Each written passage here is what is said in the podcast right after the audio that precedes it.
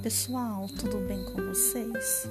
O nosso texto de hoje tem como título 10 milhões de dólares.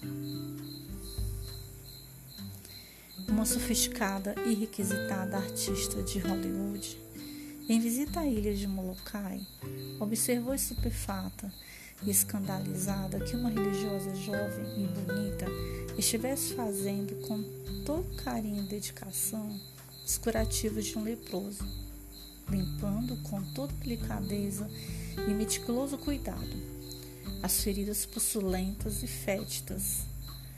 Com ar de repugnância e náuseas, torcendo o rosto maquilado e perfumado, disse para a religiosa: Irmã, eu não faria o que a senhora está fazendo nem por um milhão de dólares.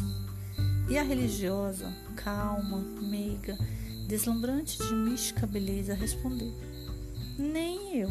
Sim, aquela religiosa não fazia aquela repugnante trabalho nem por 10 milhões de dólares, mas estava fazendo por amor, por caridade, por fé.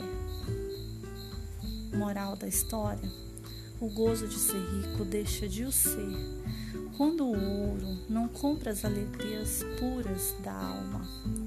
Autor Camilo Castelo Branco Bye.